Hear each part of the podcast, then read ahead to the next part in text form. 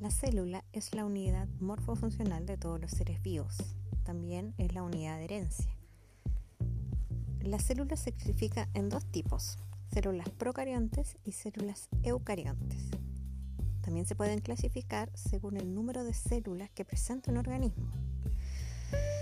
Existen organismos que tienen una sola célula, que son los organismos unicelulares, y también existe o existen organismos que tienen muchas células o multicélulas.